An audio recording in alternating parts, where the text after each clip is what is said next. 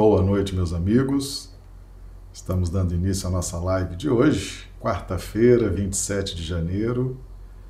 Nossas lives acontecem diariamente, né? Às 20 horas, horário de Brasília, 18 horas, horário do Acre, de segunda a sexta.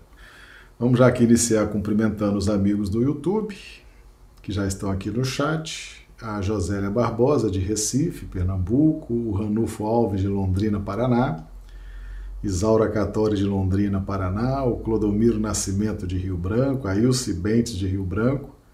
Eu já pergunto aos amigos como é que estão recebendo imagem e som.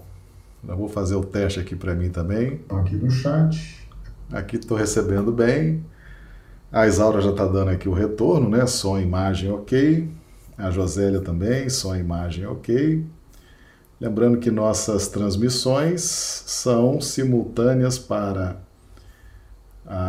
o YouTube, Facebook e Instagram. Né? A gente transmite para essas três plataformas. É a possibilidade, né, do pessoal escolher aí qual a melhor plataforma, qual o melhor sinal para acompanhar, né? Normalmente, às vezes, sempre tem aí uma plataforma mais congestionada que a outra, né?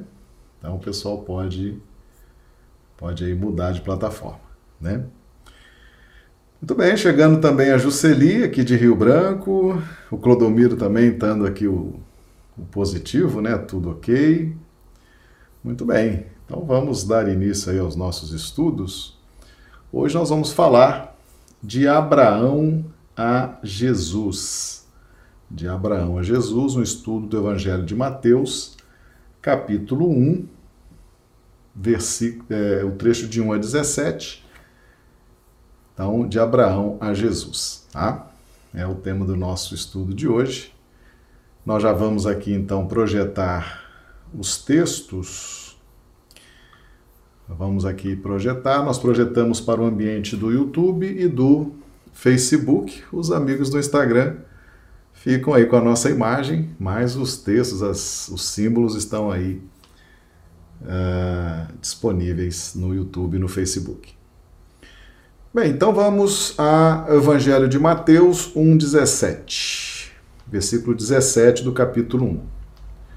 Dessa forma, há no total 14 gerações de Abraão a Davi, 14 gerações de Davi ao exílio na Babilônia, 14 gerações do exílio na Babilônia, do exílio na Babilônia ao Cristo.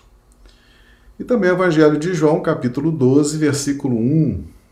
Foi, pois, Jesus, seis dias antes da Páscoa, a Betânia, onde estava Lázaro, o que falecera, e a quem ressuscitara dentre os mortos.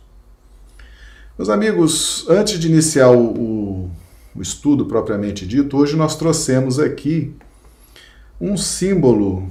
Nós já estudamos essa passagem, né? Eu vou ler aqui os, os textos de Hebreus, de carta de Paulo, Paulo aos Hebreus, para a gente entender esse símbolo que eu trouxe aqui hoje tá? Esse pombo fazendo aí uma sombra no chão, tá? Hebreus 10, 1, 3. Porque tendo a lei a sombra dos bens futuros, e não a imagem exata das coisas, nunca pelos mesmos sacrifícios que continuamente se oferecem cada ano, pode aperfeiçoar os que a ele se chegam.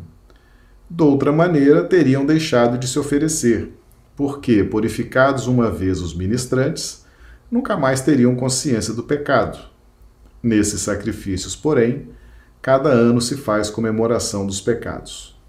E depois Hebreus 9, de 11 a 12.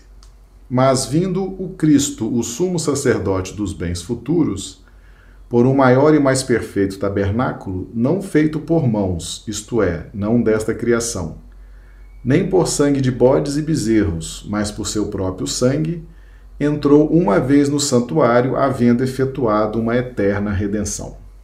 Então, esse símbolo que nós trouxemos hoje é relacionado a esse estudo que nós já fizemos aqui no canal, que Paulo fala tendo a lei a sombra dos bens futuros. Paulo usa essa imagem da sombra, né?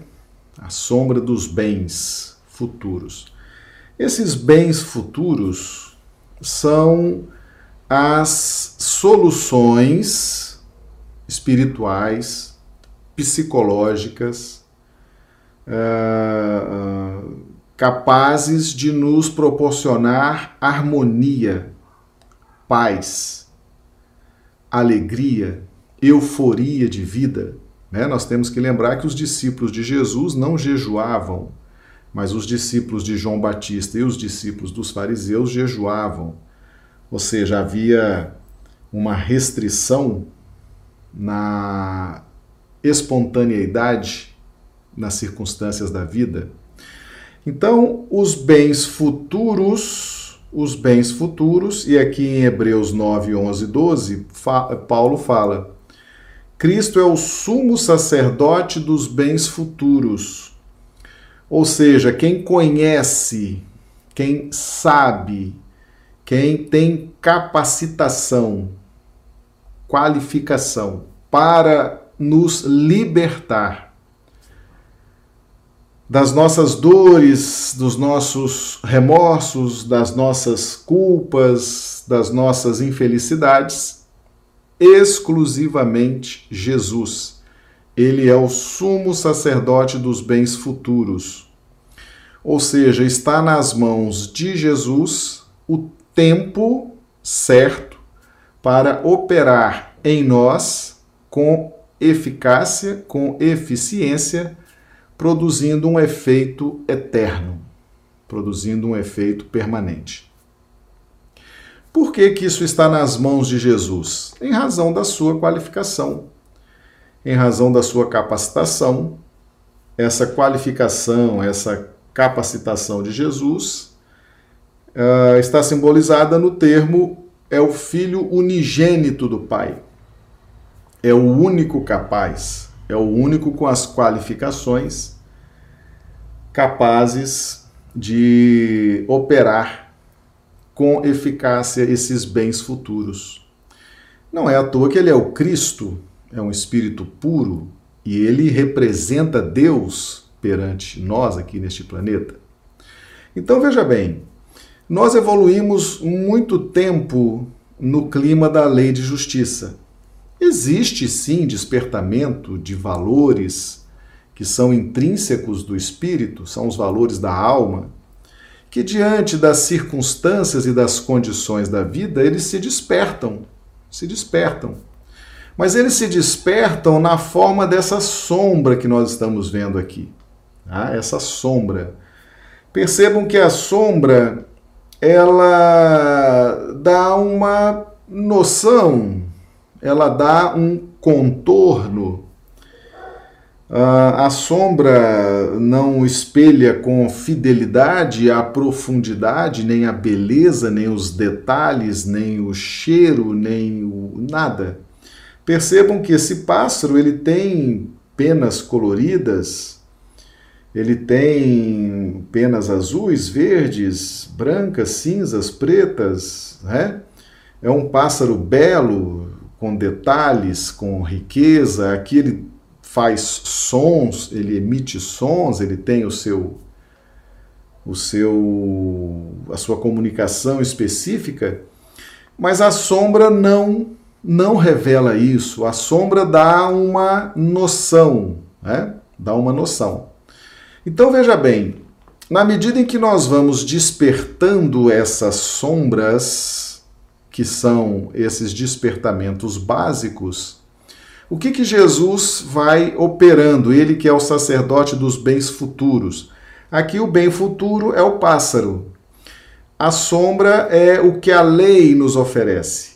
Né? Então nós temos noções, despertamentos psíquicos, mas não temos a imagem exata das coisas, não temos informações objetivas, não temos clareza de entendimento que só virá através de Jesus. Tá certo? Então Jesus vai pegar esta sombra que já está desperta em nós, esses valores elementares da evolução, mas são importantes, nós precisamos deles, e vai fazendo então a revelação da imagem exata que está relacionada àquela sombra. Percebam que essa imagem ela tem muitos detalhes, ela tem muitas nuances, a imagem exata ela tem várias, vários caracteres, não é verdade?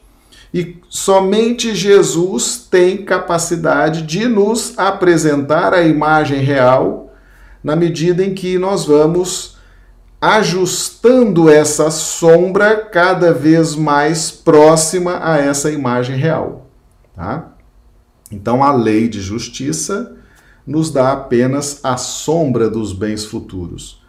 A clareza dos bens futuros, a clareza da nossa essência espiritual, a clareza dos nossos processos de evolução, a clareza de tudo aquilo que nos envolve virá com Jesus por uma questão de qualificação, de capacitação para operar em ambientes tão delicados como é a nossa mente, como é a nossa essência espiritual, tá certo? Então nós vamos estar sempre trazendo essa, esse símbolo, porque já fizemos esse estudo aqui, o símbolo já fica já de domínio de todos, né? Então lembrando sempre que Moisés e os profetas produzem a sombra, e esta sombra, quanto mais próxima da imagem real, aí vem Jesus e nos apresenta a imagem real. Esse é um trabalho de Jesus. É um trabalho específico do Cristo, tá certo? Porque exige uma qualificação, uma sensibilidade, uma competência que só um Cristo tem, tá certo? Então, muito interessante essa, essa imagem que Paulo nos trouxe, né?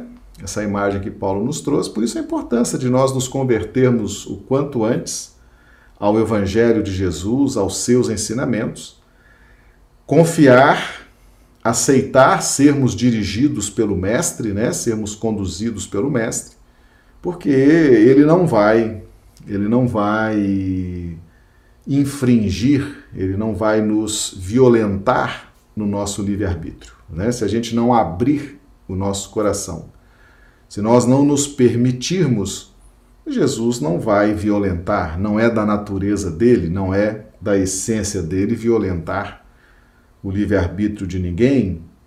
Né? Então, quanto antes a gente aceitá-lo, estudar o Evangelho, perceber a grandiosidade de Jesus, ele poderá nos ajudar com mais eficácia e mais rapidez. Tá bom? Então esse é o símbolo de hoje. Está muito relacionado aí às cartas de Paulo aos Hebreus. Muito bem, então de Abraão a Jesus, que é o nosso tema de hoje. Nós temos em Mateus 1, versículo 17, o anúncio de 42 gerações. Né? Meus amigos, nós que estudamos evolução, somos estudantes de evolução, já temos bem caracterizado em nós, bem compreendido, a questão da etapa setenária. Né? Inclusive, nós já temos um vídeo aqui no canal falando sobre o que seja uma etapa setenária. Uh, são sete ciclos né, que compõem um grande ciclo de sete. É aquilo que Deus, Deus criou o mundo em sete dias, não foi isso? Aquela imagem, aquela simbologia. A Bíblia abre-se né, em Gênese com essa simbologia dos sete dias. Né? Então, realmente é, é, é muito marcante essa organização. Isso dá um senso de organização. Em evolução não se improvisa. Tá? Em evolução tudo é calculado, tudo é planejado, tá certo? Não há improvisação no campo da evolução espiritual. Então nós temos 42 gerações. O que é o 42? 42 é o 6, 6 vezes 7, né? São 6 vezes 7. Uh, é, uma, é uma etapa de 49 venceram-se aí seis etapas de sete. Falta uma etapa de sete, né? Falta o fechamento do ciclo. Assim como Deus criou o mundo em seis dias, nós tivemos seis gerações, seis gerações antes do Cristo. Ah, então 42 são seis gerações de sete, seis gerações antes da sétima geração, que é exatamente o Cristo. E nós temos as duas primeiras gerações, né? as duas primeiras gerações de sete, ou 14 gerações, tivemos 14 gerações, de Abraão a Davi, num contexto de entendimento da lei de justiça. Ah, o entendimento da lei de justiça, aquela educação mais fechada, mais rígida, aquela que produz a sombra dos bens futuros, mas produz a sombra, né? Isso é muito positivo, porque a imagem exata das coisas só virá com Jesus. Então a lei, compreendendo-se a lei, vivenciando-se a lei de justiça, dentro das possibilidades de percepção e vivência, há um despertamento psíquico, espiritual, elementar mas fundamental para as etapas seguintes. As outras 14 gerações de Davi ao exílio na Babilônia.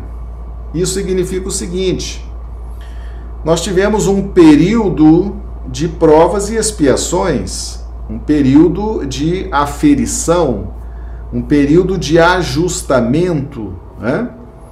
O exílio, todas as vezes que nós estamos em processo de exílio, nós estamos em processo de voltar-se para si mesmo, fazer as análises, as reflexões acerca de onde erramos, de onde acertamos, o que precisamos melhorar, o que precisamos avançar.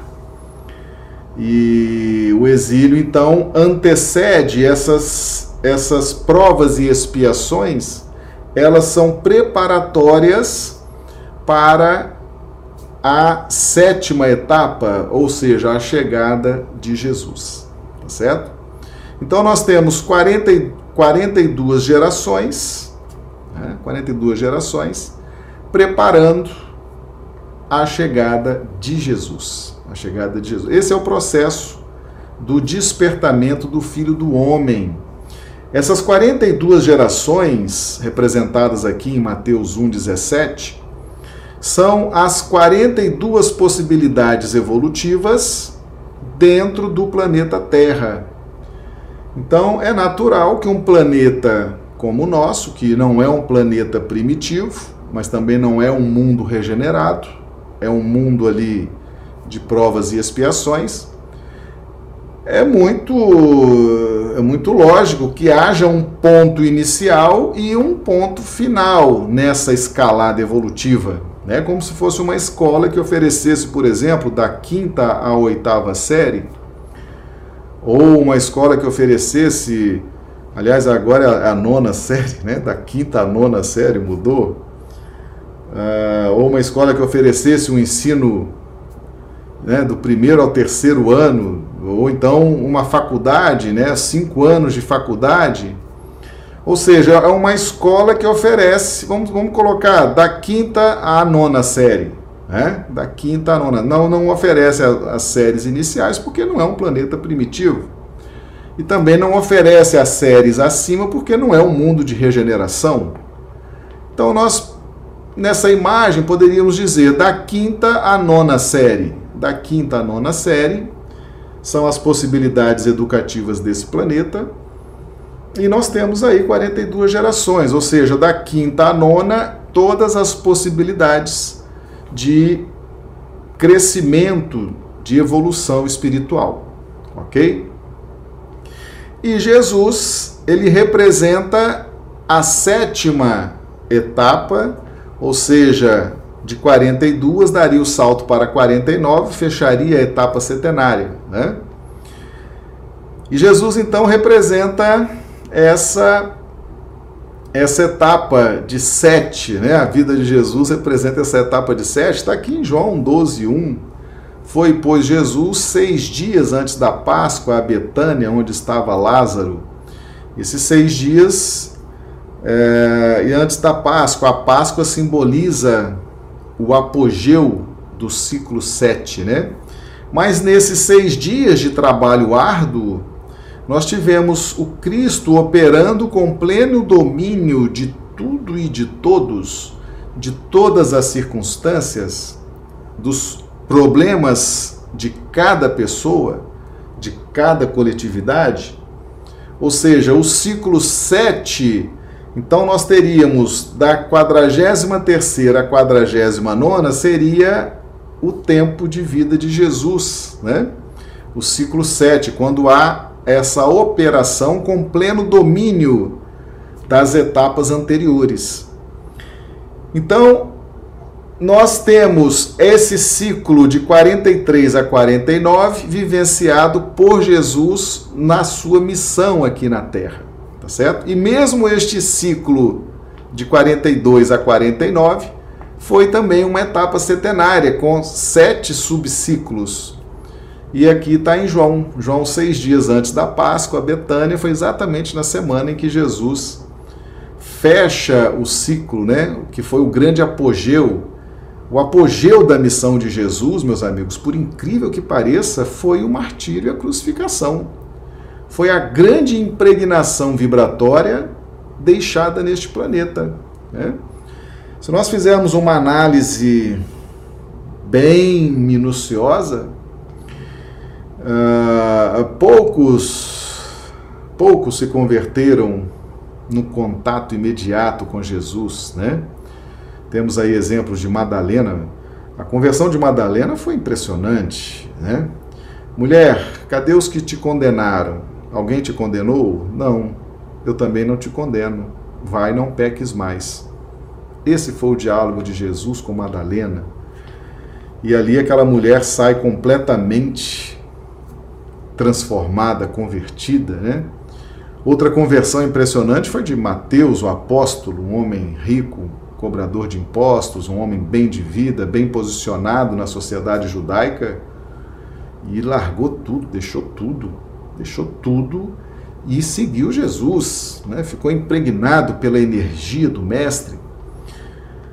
Outra conversão também impressionante foi de Zaqueu. Né? Zaqueu também, bastou ter o contato com Jesus e houve a sua aquela, aquela conversão, né? Mas nada se equipara ao impacto do martírio e da crucificação. Né? O martírio, a crucificação, onde aconteceram os fatos extremamente relevantes né, para a história do cristianismo. Nós tivemos a, a traição de Judas, tivemos a negação de Pedro, tivemos a fuga dos, dos apóstolos. Né? tivemos a omissão de Pilatos, tivemos um julgamento, uma farsa de um julgamento no sinédrio judaico, né? Foram realmente momentos uh, muito marcantes, né? Jesus crucificado entre dois ladrões, não é verdade? E a ressurreição, né? Então esse contexto marca tanto que o símbolo do cristianismo é a cruz, o grande símbolo do cristianismo não são as curas, né? não são os milagres, mas é a cruz, é o que impactou essa humanidade, é o que gera os efeitos até hoje, esse testemunho, esse testemunho de Jesus causa um grande impacto na humanidade, na nossa intimidade, na nossa essência espiritual, né? Então foi o grande momento, foi um momento monumental do ponto de vista da realização da vontade do Pai. Né? Então, for, então, nós tivemos em Jesus a complementação de um ciclo, ou seja, o filho do homem, o filho do homem surge nesse ciclo de fechamento. Né? Ah, da geração 43 a 49, nós vimos o filho do homem operando ou seja, Jesus tinha pleno domínio das 42 gerações anteriores. Ele saberia, esse pessoal que a gente está fazendo aqui essa, essa imagem, né? esse pessoal da quinta a nona série, Jesus sabe tudo sobre eles, né? sabe orientar, sabe a hora certa de orientar, sabe a hora certa de da circunstância acontecer, sabe as palavras que devem ser ditas. Jesus sabe tudo, sabe tudo nesse contexto. Então, o filho do homem, ele representa o ápice do transpor dessas 42 gerações, representada pelo Cristo, da geração 43 a 49, que João reflete em João 12, 1, seis dias antes da Páscoa. E o ciclo 7 desse subciclo é o monumental testemunho de Jesus. Mas é importante que a gente entenda que essa evolução ao longo dessas 42 gerações se deu de geração a geração, tá certo? Em cada geração dessas são trabalhados o despertamento de caracteres que precisam ser despertados diante da nossa necessidade de evolução espiritual. Então, em cada geração são despertados determinados caracteres, determinados valores espirituais, vão sendo despertados, vão sendo trabalhados, né? Em cada uma dessas 42 gerações. E o que é impressionante é que em cada geração dessa, quem está vivendo aquele ambiente psíquico e circunstancial e condicional, cheio de condições de existência, está exercendo o livre-arbítrio, está também na pauta da lei de justiça, da lei de causa e efeito, e Jesus é capaz de administrar todas as escolhas, todas as ações e reações, sempre encaminhando ou reencaminhando a pessoa, o espírito, para Deus. Então, em cada uma dessas 42 gerações, que a gente está simbolizando aqui, criando a imagem né, da quinta a nona série, né? Jesus é capaz de operar em todas elas, qualquer que seja a escolha do, da pessoa, do espírito, ele sabe o que fazer, sabe como ajustar, sabe como é, encaminhar a pessoa para esse processo efetivo de despertamento espiritual. Né? Então Jesus tem o domínio das 42, ele traz em si o pleno domínio dessas 42 gerações, tá? que é o ápice que nós podemos atingir nesse planeta, meus amigos. Quando nós falamos do Filho do Homem, é o ponto máximo que nós podemos atingir na evolução nesse planeta Terra. É, é essa evolução está simbolizada nessas 42 gerações.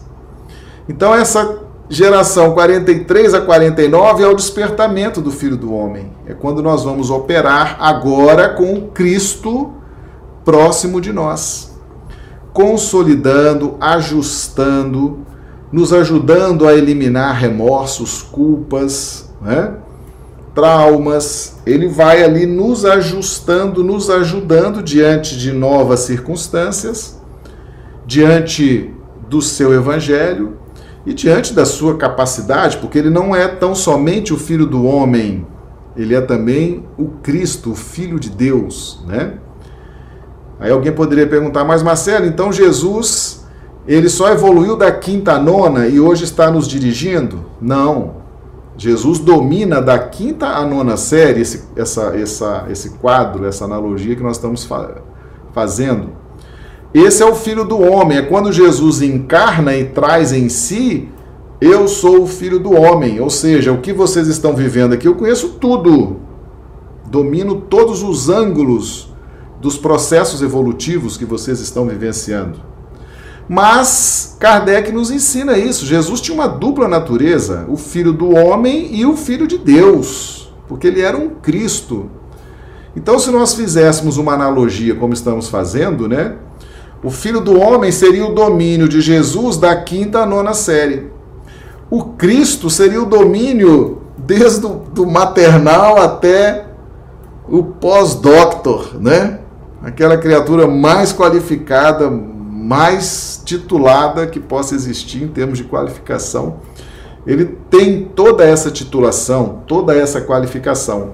Mas o trabalho dele conosco nesse planeta fazendo essa analogia, seria da quinta à nona série, E ele domina tudo, ele, ele, ele, ele domina até níveis mais superiores de evolução. Né? Quando você vê, por exemplo, o livro Renúncia, você vê o diálogo do espírito Antênio com, a, com, a, com o espírito Alcione, ali fica muito claro que Jesus tem domínio também sobre Sírios, né? Não ficou bem explícito se ele era o governador de Sírios também, mas ele tinha uma ascendência extraordinária em Sírios, né? E Antênio era o seu preposto. E ali todos os espíritos estavam sim reverenciando a qualidade, a competência de Jesus e pediam a Jesus permissão para desenvolverem seus projetos. Né? Então, nos leva a crer sim que Jesus, embora isso não tenha ficado explícito né, no capítulo 1 do livro Renúncia, não tenha ficado explícito, tão explícito como nas, obras, nas outras obras, dizendo que Jesus é o governador da terra, mas Jesus tem sim uma ascendência extraordinária em Sírios. Ou seja, Jesus domina os processos evolutivos muito além da Terra. Tá? Muito além da Terra. Aqui na Terra ele está sobrando, vamos dizer assim. E quando ele fala que ele é o filho do homem, ele está nos dizendo o seguinte: ao final dessas 42 gerações, vocês vão alcançar a condição do filho do homem também. Tá? E vão sentir uh, as alegrias, a leveza, a pujança, o poder de tanto esforço, de tanta luta, tanta caminhada espiritual. Né? Então, esse detalhe né, de Mateus capítulo 1, está nos versículos de 1 a 17, vem trazendo geração por geração. Né? é exatamente onde nós podemos chegar nesse planeta. Tá? O planeta Terra tem esse ponto inicial e tem ponto final. Né? Nós vamos estar num processo mais ostensivo, né, reencarnando e reencarnando e indo para a erraticidade e reencarnando novamente, uh, enquanto houver necessidade de vencermos essas 42 gerações. Né? É claro que no plano espiritual também existe evolução, uma evolução até menos, menos densa, menos materializada, né? E nós vamos alcançar essa condição sim no tempo, à medida dos nossos esforços, à medida que formos nos dedicando, né? Mas o que nos importa nesse momento é entender esse processo aqui no nosso planeta, tá? Aqui no nosso planeta. E lembrando sempre que a nossa evolução se dá nesses ciclos, ou seja, há um planejamento. É possível reorganizar a qualquer momento? Para o bem da criatura, é possível sim reorganizar, refazer os planos? É possível? Deus faz isso para o bem da criatura? E sempre haverá planejamento. Na evolução não há espaço para improvisação. As coisas são planejadas, tá certo? Por isso que é preciso ter paciência, é preciso confiar em Jesus, confiar no tempo certo, no momento certo e na gestão segura de Jesus. Tá? Porque Jesus é o grande Espírito, é o grande. Né, ele é o, o, o Cristo o unigênito, o Filho unigênito, ele é quem revela o absoluto. E isso faz realmente grande diferença. Lembrando, meus amigos, que nós começamos a ter a revelação de Deus na matéria, tá certo? A matéria nos revela, ela nos sugere uma sensação de, de poder supremo. Nós temos trabalhado muito esse tema aqui no canal, né? Porque as nossas relações com a matéria, elas são realmente interessantes, né? Afinal, a matéria é um dos vértices da Trindade Universal, Deus, Espírito e Matéria, segundo consta em um livro dos Espíritos, não é verdade? Então a relação com a matéria é sim uma relação que merece a nossa atenção, merece o nosso cuidado. A nossa relação com a matéria, nós estamos o tempo todo recebendo influxos, vibrações desses princípios inteligentes. Essa matéria organizada nos fascina, nos encanta e nos sugere um supremo poder. Né? Quanto mais dinheiro, quanto mais notoriedade, quanto mais fama, quanto mais influência, aquilo vai nos iludindo, né? vai nos trazendo uma sensação de poder supremo. E quando nós perdemos tudo isso, quando nós estamos sem tudo isso, é uma sensação de perda de poder, perda de capacidade de mobilização, perda de capacidade de articulação.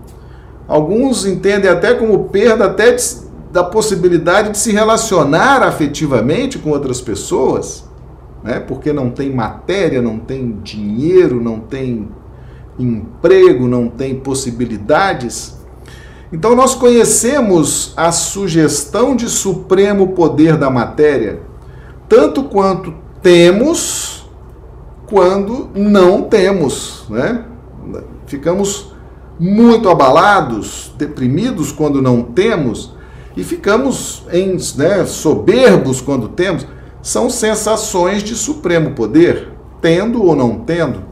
Isso é uma das funções da matéria nos apresentar essas relações de supremo poder.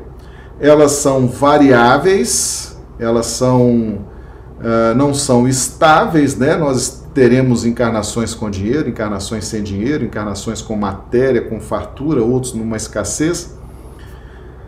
Isso vai nos apresentando para que um dia, já exauridos, cansados dessa rotina, nós voltemos então os nossos olhos para Deus. E nessa hora que a gente se cansa, se exaure da relação com a matéria e com os sistemas da matéria, aí Jesus vem e nos revela Deus numa outra dimensão. Né? Numa outra dimensão. O Deus da lei de justiça é o Deus dos exércitos, né? é o Deus guerreiro, é o Deus de amigos e de inimigos, é o Deus que privilegia e o Deus que massacra, essas coisas. O Deus com Jesus é o Pai, Pai nosso, né? Sede perfeitos como perfeitos é o vosso Pai. Amar a Deus é, acima de tudo e o próximo como a si mesmo então Jesus nos revela Deus agora num outro contexto, esse Deus amoroso, esse Deus Pai, o Deus que ama, o Deus que é misericordioso. É, o amor cobre uma multidão de pecados. Isso foi muito novo. Jesus inova, né? porque a lei dizia olho por olho, dente por dente. Jesus fala, é, o amor cobre uma multidão de pecados, o evangelho nos isenta da lei. Paulo bateu tanto nessa tecla, né? Pedro também. Uh, o evangelho nos isenta da lei, o amor cobre uma multidão de pecados. Né? Misericórdia quer e não sacrifício. Então Jesus nos revela Deus numa outra dimensão, num outro contexto muito mais eterno, muito mais positivo, muito mais animador, é, muito mais consolador. E aí nós vamos então, é, é, nós precisamos enxergar isso, né? Porque muitos de nós ainda estamos somente com a sombra dos bens futuros, né? Ainda estamos ali apegados aos contextos da matéria espiritualizada, né? a matéria espiritual. Você pega a matéria e espiritualiza, dá um sentido espiritual naquilo. Isso é muito a temática das religiões dessa época da lei de justiça, né? Uh, os, os, judeus fizeram muito isso, uh, não eram muito afetos a sacrifícios pessoais, a renúncias, à transformação moral, ao domínio das más inclinações. Então foram criando rituais materiais, solenes, como se aquilo valesse alguma coisa, né? Mas quem fazia aquilo e eles começavam a acreditar que era preciso criar aqueles rituais, aquelas solenidades, aquelas honrarias, aquelas questões materializadas e substituíam, e as pessoas acreditavam que aquilo era a essência, ou seja, entronizaram, entronizaram seus sistemas pessoais e criaram várias várias dificuldades, né? E Roma também, a Igreja Católica Romana também deturpou bastante o Evangelho. Esse Papa agora está corrigindo muita coisa, hein? esse Papa Francisco é um Papa realmente extraordinário, né? O, o, o Papa argentino, é? extraordinário, um homem caridoso, um homem de um diálogo espontâneo, né?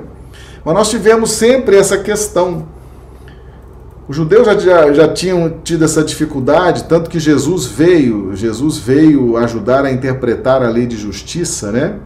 E a doutrina espírita veio agora ajudar a realinhar o cristianismo, né? Explicando, traduzindo, mostrando. Por quê? Porque Jesus é o sumo sacerdote dos bens futuros. É através de Jesus que nós vamos ter as informações, vamos nos contextualizar vamos nos inserir e vamos assim caminhar com segurança, tá? Então é importante a gente entender, tá certo? Que existe sim um ponto inicial e um ponto final nessa questão dos processos evolutivos na Terra. Poderemos ser convidados por Jesus a ascender a outros orbes, né? Se nós já estivermos com condições espirituais, com corpo espiritual para isso? Por que, que muitas vezes Jesus não nos convida para ascender a outros orbes? Porque nós não temos corpo espiritual. Nós não iríamos suportar a atmosfera daquele outro planeta, daquele outro orbe, né?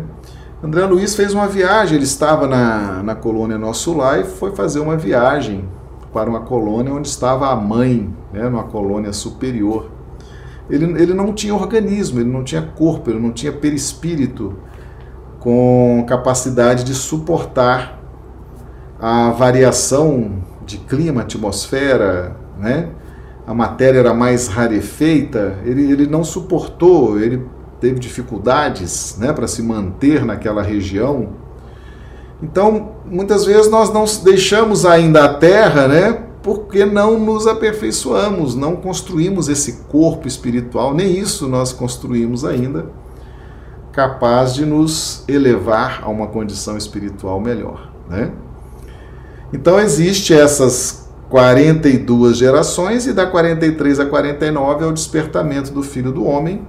Esse é o projeto, o projeto de evolução aqui neste planeta, coordenado, dirigido pelo Cristo que é o nosso governador espiritual, aquele que nos conhece mais do que nós mesmos, tá certo? Ele é capaz, nós às vezes achamos que a coisa é de um jeito, ele vem, faz de outro e nós descobrimos que o jeito que ele fez é melhor para nós do que do jeito que nós iríamos fazer, tá certo? É realmente um espírito admirável, né? Jesus, o nosso guia e modelo, tá bom? Bem, meus amigos, essa é a nossa live de hoje. Agradecemos aí a presença de todos, né, os amigos que vêm conosco aqui pelo YouTube, pelo Facebook, pelo Instagram. Lembrando que nossas lives acontecem de segunda a sexta, 20 horas, horário de Brasília, 18 horas, horário do Acre. Sábado e domingo não estamos fazendo live, né, pelo menos por enquanto. E temos os nossos vídeos, eles ficam postados no YouTube, Facebook, Instagram e no Spotify. Spotify é um, é um aplicativo para áudios, né? Você pode baixar ali o áudio.